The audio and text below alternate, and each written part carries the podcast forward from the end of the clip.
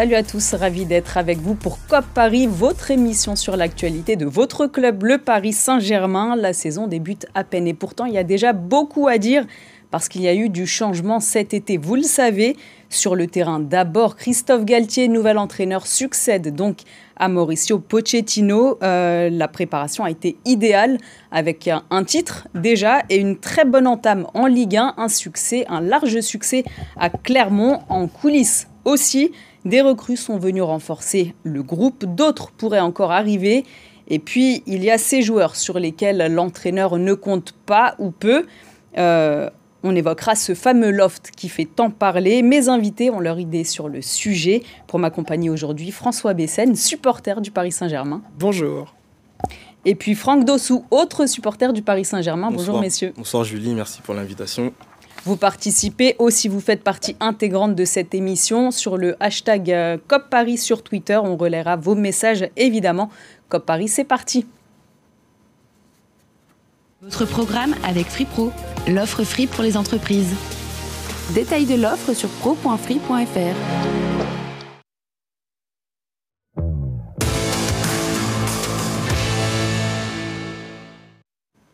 L'image du week-end, c'est évidemment Lionel Messi, ce geste incroyable de l'Argentin de 35 ans, on le rappelle. Ce contrôle de la poitrine, ce geste acrobatique enchaîné, le PSG qui débute parfaitement cette saison.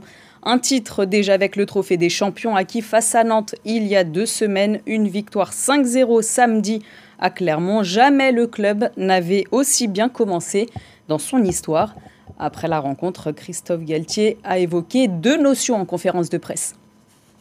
On a eu du déchet qu'on n'aurait pas dû avoir à un certain moment. Mais il y a après aussi euh, cette volonté de travailler tous ensemble. Il faut montrer qu'on est là, présent, qu'on n'est pas dans le relâchement. Et euh, quand vous avez voilà, cette capacité à vouloir jouer ensemble sur un plan technique et jouer les uns pour les autres, mais aussi de faire l'effort et les compensations pour les uns et les autres, évidemment qu'il y a une notion de plaisir qui est là.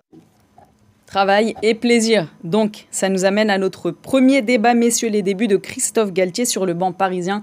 En un mot, prometteur. Encourageant. Bon, bah, au moins, vous êtes d'accord.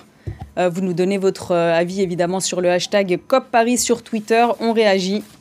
Messieurs.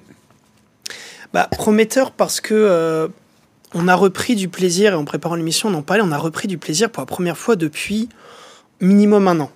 Honnêtement, l'année dernière, on voyait pas de ligne directrice, que ce soit dans la composition, la tactique, euh, ou même les conférences de presse où Pochettino euh, avait l'air de, subir la situation toute l'année.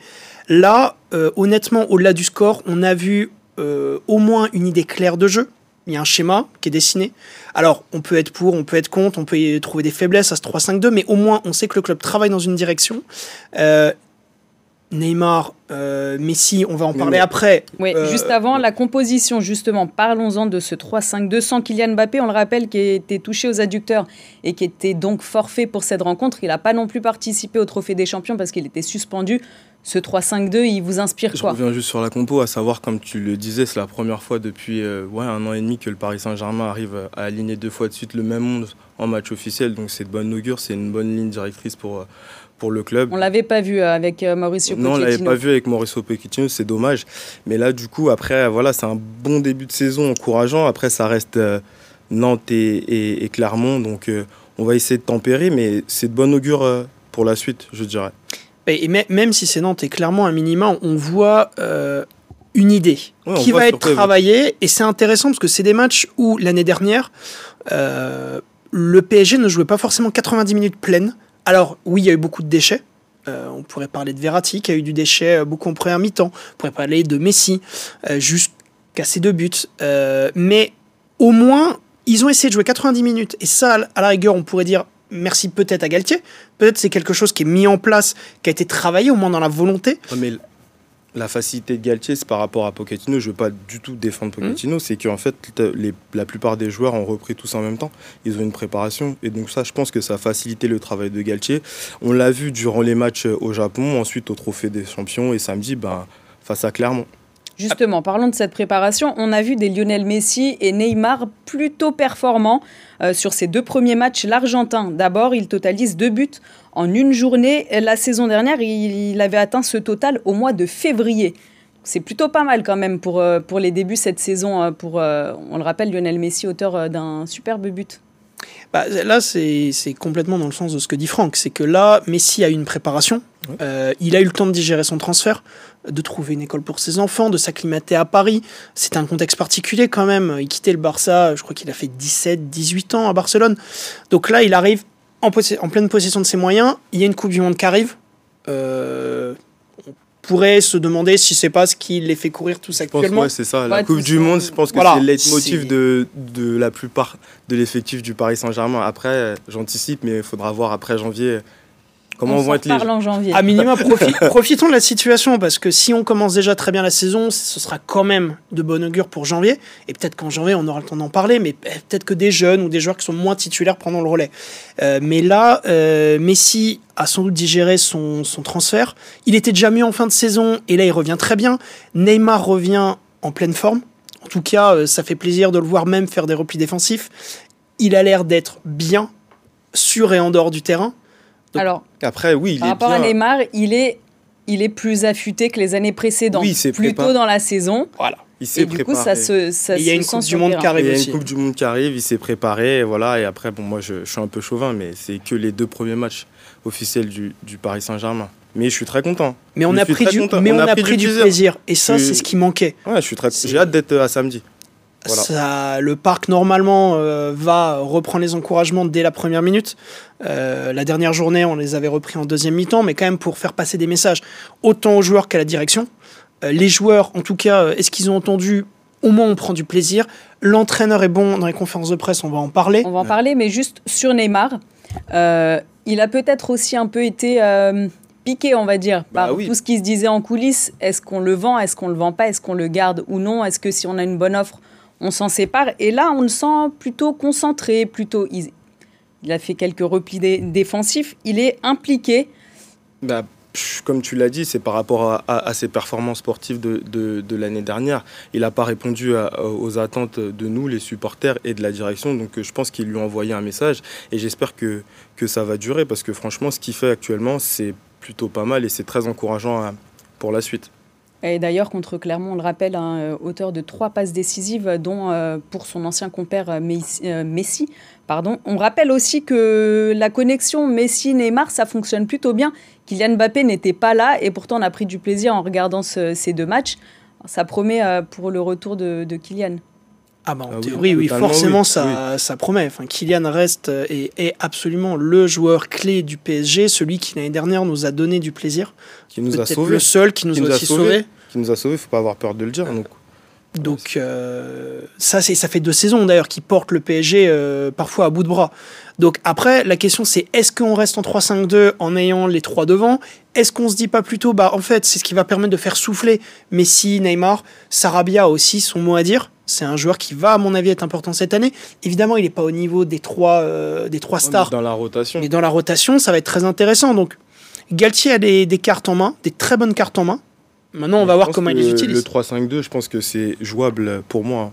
C'est mon avis. En, Ligue 1, on en parlera tout à l'heure. Après, je pense que en Ligue des Champions, je pense qu'il sera sûrement amené à changer de dispositif tactique. Je pense. Hein. Il fait son effectif en fonction de ça. Ça, on en parlait, mais le risque, c'est que euh, ce soit complètement l'inverse des saisons précédentes où on se plaignait que euh, c'était pas ne euh, travaillait pas le schéma qu'on présente en Ligue des Champions. tout à l'heure, mais bon, ça reste Nantes et Clermont, mais je pense que contre Nantes et plus contre Nantes, on a quand même eu un peu des, défaillances défensives. Ah, on est à 3 derrière. Là-dessus, je suis d'accord. Maintenant, il travaille un système. Le truc, c'est que si on travaille, en Ligue 1, après, moi, je pense que peut-être en Ligue des Champions, il faudrait peut-être passer à une défense à 4. C'est peut-être pour ça qu'ils recherchent. Euh, on en reparlera. Mais travaillons là. Quand, la Ligue des Champions a pris ses droits. Euh, Christophe Galtier, donc, il donne l'impression de mettre en place quelques petites choses sur le terrain, ou en tout cas on voit quand même une différence avec son prédécesseur. Et en dehors du terrain aussi, il a fait bonne impression, parce que dans le discours, on sent quand même qu'il y a des choses qui ont changé.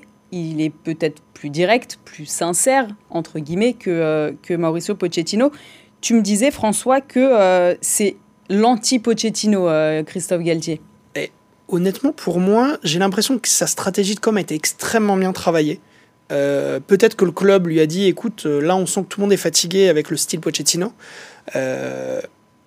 Donc pour moi, il valide des cases qui, à date, sont assez simples à cocher. Euh, il est globalement transparent. Il est le premier d'ailleurs à avoir mentionné euh, dans son interview d'après-match du déchet, ce que Pochettino n'a jamais fait. Mais il a toujours été comme ça, Christophe Galtier. Dans ses autres clubs, il a toujours été franc, il a hmm. toujours défendu le PSG, très bon communicant. On est d'accord. Ils nous disent qu'il a envie. Et là, ils nous disent qu'on a envie d'entendre en fait. Exactement. Pour l'instant, ils disent qu'on a envie d'entendre. En plus, ça marche bien sur le terrain. Il a mis une équipe en place. Il garde la même équipe. Il garde le même schéma. Et surtout, il a enfin fait jouer un jeune du centre de formation. Non, mais ça a l'air de rien, mais pour les supporters du PSG qui ont vu Xavi Simons partir, on en parlait beaucoup l'année dernière dans l'émission. On avait envie de le voir au moins faire, allez, 10 minutes, 20 minutes, 30 minutes. Pochettino ne l'a jamais mis, alors que Pochettino avait dit en fin de saison quand le titre va être acquis, on mettra les jeunes. Ce qu'il n'a jamais fait. Là, Galtier dit, on a des jeunes du centre de formation et c'est un projet qui est important et il le fait jouer. Et il a eu 30 minutes. Après. au moins, il y a les actes à côté des paroles. Et ça, je pense que pour l'instant, il répond aux attentes des supporters. Sur la communication, sur sa communication, on va juste attendre, j'espère pas s'il y a un accro, mais on va voir comment il va se, comporter. Moi, je n'ai pas peur de le dire, je faisais partie des sceptiques sur son arrivée. Pour le moment, ça se passe bien. On verra quand il faudra sortir un des trois devant, comment, il va, comment ils vont réagir, comment il va faire, comment il va répondre. Donc, euh, sur ce point-là, on, verra.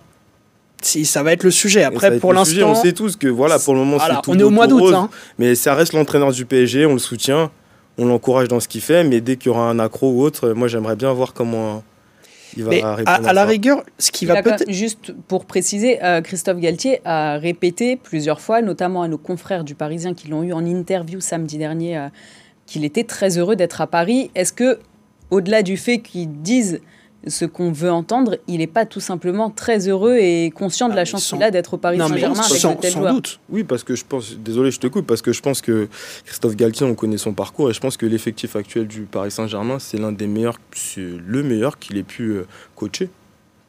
Ah, Franck a totalement raison, mais c'est une chance pour lui après, il est allé la chercher, hein. euh, il, mérite sa place, il a été choisi par la direction du Paris Saint-Germain, mais c'est pour lui c'est extraordinaire. Et à la rigueur, j'ai presque envie de dire, ça fait plaisir de voir quelqu'un qui dit qu'il est content d'être là.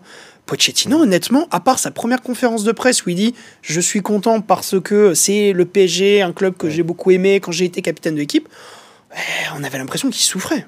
Mais là, il est heureux, ça fait, ça fait plaisir. Bon, en tout cas, vous avez l'air d'accord sur les premiers pas de Christophe Galtier, plus ou moins, même si on, attend la suite, j'ai bien compris.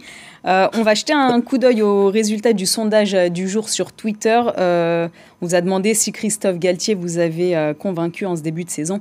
Vous avez répondu oui à 78%, non à 22%. Donc il y a encore quelques sceptiques comme toi, Franck, qui attendent de voir la suite avant de, avant de se prononcer.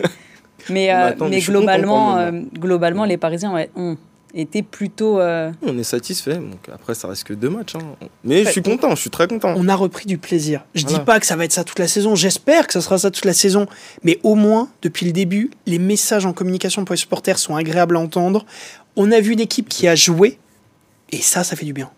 On se quitte quelques secondes. On revient pour le deuxième thème. On va évoquer, évoquer pardon, le mercato. Reste avec nous.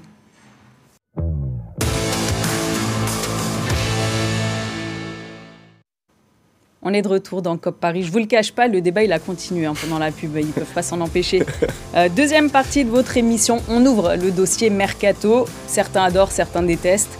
Quand on demande à Christophe Galtier combien de joueurs il veut encore pour étoffer son effectif, il est très clair, on l'écoute. Vous répondre franchement, trois. Après, et à la difficulté du mercato, c'est difficile. Et je sais que le président et la direction sportive à Luis Campos travaillent énormément là-dessus. mais euh, est-ce que ces trois joueurs euh, vont arriver rapidement ou plus tard ou pas du tout je, je, ne le sais pas. Je sais que le club met tout en œuvre pour avoir un effectif euh, très compétitif. Quatre joueurs sont déjà venus à renforcer le groupe. Hugo Ekitike, Nordi Mukele, Renato Sanchez et Vitinha. Pour vous, quel profil il manque encore à ce PSG pour être vraiment costaud et, on va pas le dire, mais passer ce fameux palier en Ligue des Champions? Pour moi, c'est un numéro 6 physique euh, qui se projette pas forcément et qui ratisse et qui va aider les défenseurs. Euh. C'est le poste pour moi le plus important. On rappelle quand même que ça fait euh, quelques années déjà que tous les ans. 6 ou 7 minimum, oui. Ouais, on, dit qu'il manque un, un, numéro 6 très physique au PSG. Moi, je suis un peu d'accord avec François, oui, ce milieu défensif, ce gros gabarit qui apportera de la densité euh, dans le jeu du Paris Saint-Germain. Et euh, en, opportunité, je me dirais pourquoi pas un, joueur capable de suppléer Sergio Ramos, un axe droit. En Ligue 1, moi, je serais plus tenté, euh, parce que je sais que Luis Campos s'oriente plus vers des joueurs type Fofana, Skriniar. Moi, en Ligue 1, j'aime bien ce que fait Jean-Claire Todibo de, Nice. C'est un des seuls joueurs à avoir pu museler, museler Kylian Mbappé il connaît Christophe Galtier. Donc s'il y a cette opportunité-là, pourquoi pas le prendre Et c'est un mercato euh, français. Donc, euh, son passage à l'étranger s'est très mal passé. son passage à l'étranger s'est très mal passé, mais là, depuis deux saisons euh, à, Nice, il fait du, du, bon boulot. Après, ça peut être aussi cohérent par rapport à la liste UEFA. Donc, ouais, j'aime bien ce que fait Jean-Claire Todibo. C'est vrai qu'il y a un enjeu liste UEFA. Après, bon, d'abord chercher un numéro 6. là, on a quand même pris beaucoup du milieu. avec un profil allez, 8 créateurs, Renato, Vitinha, Ekitike en 9, c'est très intéressant. Ça veut dire que Icardi, on en parlera après, mais Icardi est, sur la touche, euh, il est plus dans le collectif. En défense, Nordi Mukele, c'est très intéressant parce qu'il peut jouer à deux postes.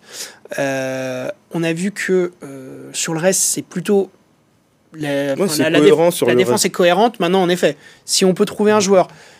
Après, la, problématique, c'est si c'est un joueur qui est déjà niveau Coupe d'Europe, qui va sur le banc?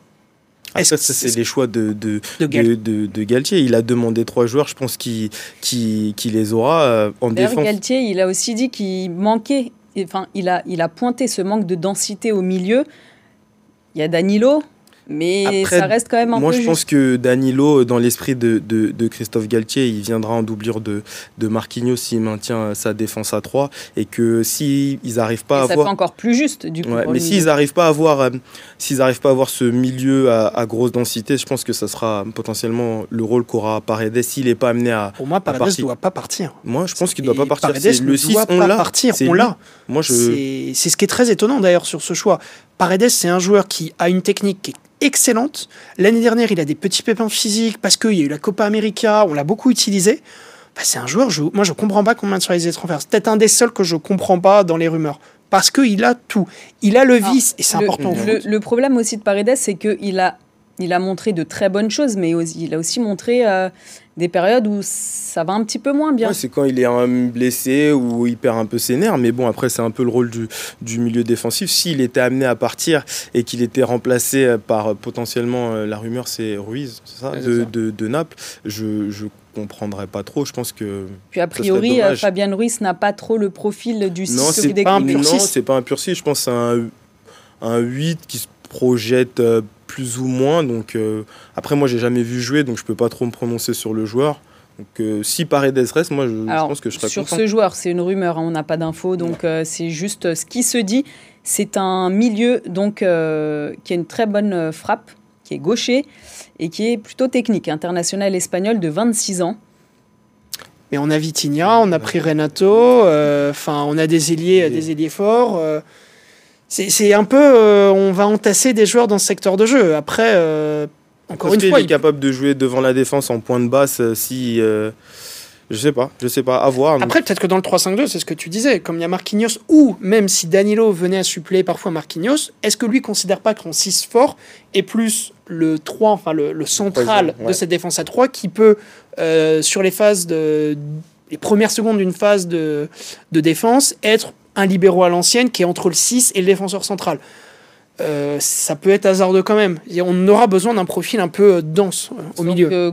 le chantier perpétuel, on l'a compris, toujours.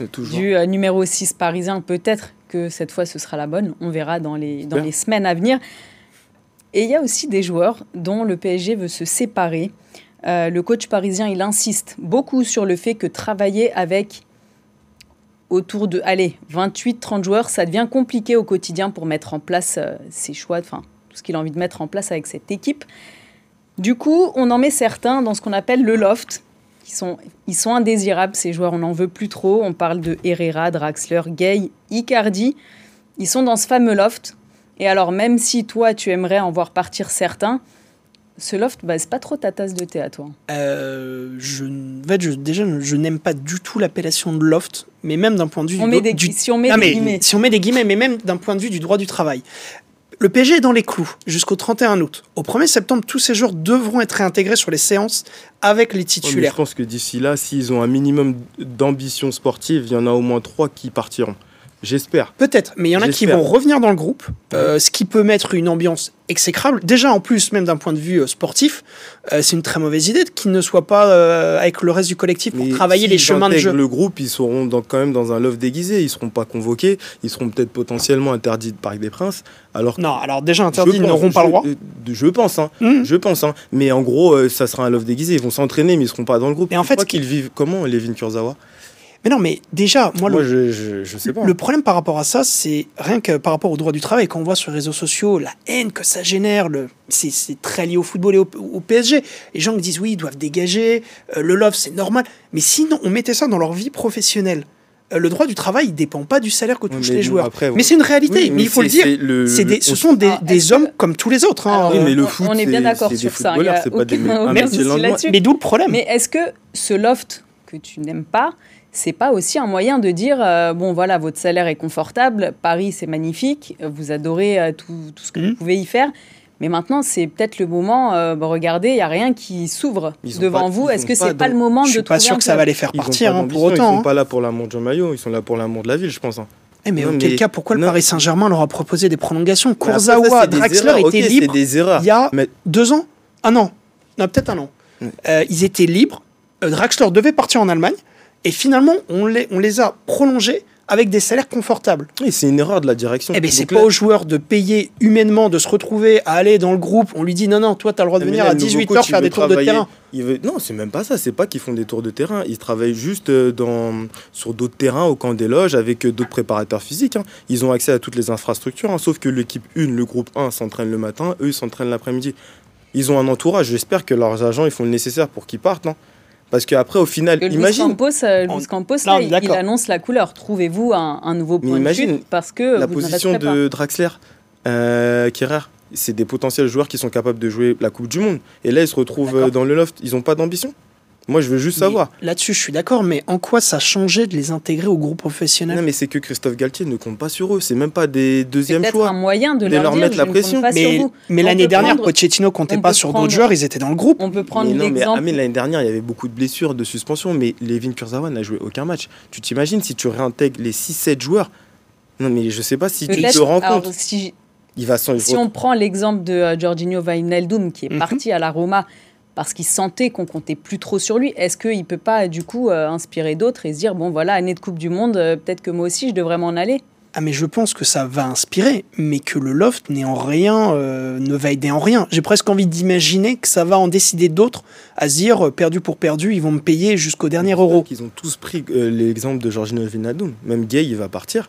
Mais quand tu vois ce que fait Herrera à se montrer sur les réseaux sociaux, Icardi, je pense que c'est dommage. Icardi, qui on le rappelle, donc n'a pas participé au match. il était à Ibiza face à, Clermont parce qu'il n'était pas dans le groupe et il est parti en vacances. Donc il a posté euh, sur les réseaux sociaux qu'il partait en vacances en famille à Ibiza. Et ça décrédibilise le Paris Saint-Germain tout ce qu'ils sont en train de faire sur les réseaux sociaux. Alors ça, c'est ce qui est compliqué. Ils sont dans le loft, mais au final, ce qui est compliqué, c'est que les réseaux sociaux, euh, chaque jour peut poster.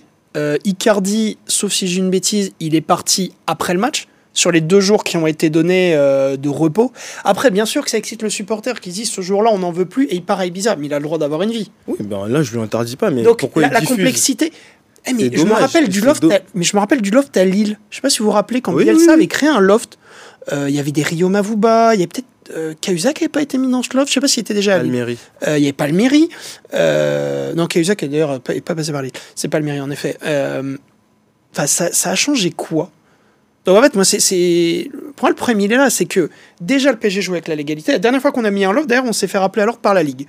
Euh, donc là, Campos connaît les règles, donc il fait très attention. Au 1er septembre, ils reviennent tous en groupe. Hein. C'est ce que j'allais dire. J'allais dire officiellement, on ne les a pas mis dans un coin en disant avec une pancarte écrit loft. Hein. Ce qui était le cas par le passé. Mais là, on a fait très attention. Mais au 1er septembre, ils sont tous de retour. Alors justement, euh, tu en parles. On va se projeter. Espérons que non. Au 1er septembre, 23h, on vous rappelle que c'est la date euh, officielle de fin du mercato estival, ce mercato euh, de la saison 2022-2023. Euh, ces joueurs indésirables, ils sont toujours là, toujours au PSG, toujours au camp des loges. Qu'est-ce qu'on en fait? Qui on réintègre? Comment on les réintègre? Et comment on donne envie à ces joueurs de s'impliquer? Si toutefois Christophe Galtier a envie de les intégrer, comment on leur donne envie de, de jouer et de, se dépouiller pour, pour ce club? Alors déjà, première question, je vais juste prendre le droit du travail, ils sont tous réintégrés.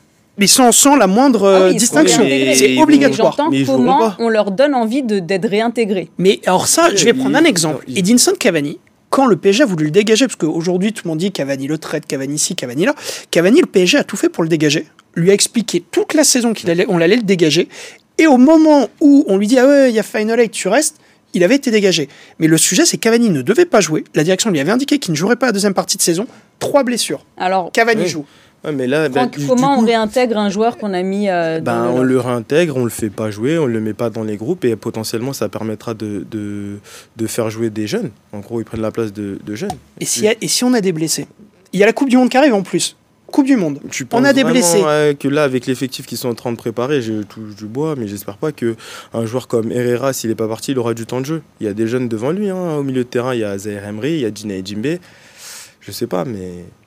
Bon, ça Moi, je... Euh, comme étant un petit casse-tête quand même. Ouais, ça va être un casse-tête, mais s'ils peuvent partir, tant mieux. Hein. Les deux parties vont être gagnantes, que ce soit le club et les joueurs. Ils auront de la visibilité. Ça dépendra peut-être du En attendant que les choses ah bougent ou non, le PSG prépare son deuxième rendez-vous de la saison en Ligue 1. Ce sera euh, au Parc des Princes, le premier match au Parc des Princes cette saison. Rendez-vous samedi prochain, le 13 août à 21h pour euh, Paris Saint-Germain, Montpellier, devant euh, donc les supporters du Parc des Princes. Merci François. Merci Franck. Vous avez peut-être un petit mot de la fin Allez, on va juste montrer ah. ça le traditionnel. Le traditionnel. C'est l'été qui dit été dit trophée des champions, le fameux maillot chocolat Vuitton qui avait euh, fait tant parler. Un joueur historique. Merci Paoletta, voilà. Merci. C'est, il vieillit mieux que euh, lorsqu'on le portait. On l'aimait bah pas beaucoup à l'époque. On finit sur une bonne note. Voilà. Merci François, merci Franck d'avoir été avec nous pour cette première de la saison. On se retrouve la semaine prochaine. Très bonne soirée à tous sur BFM Paris.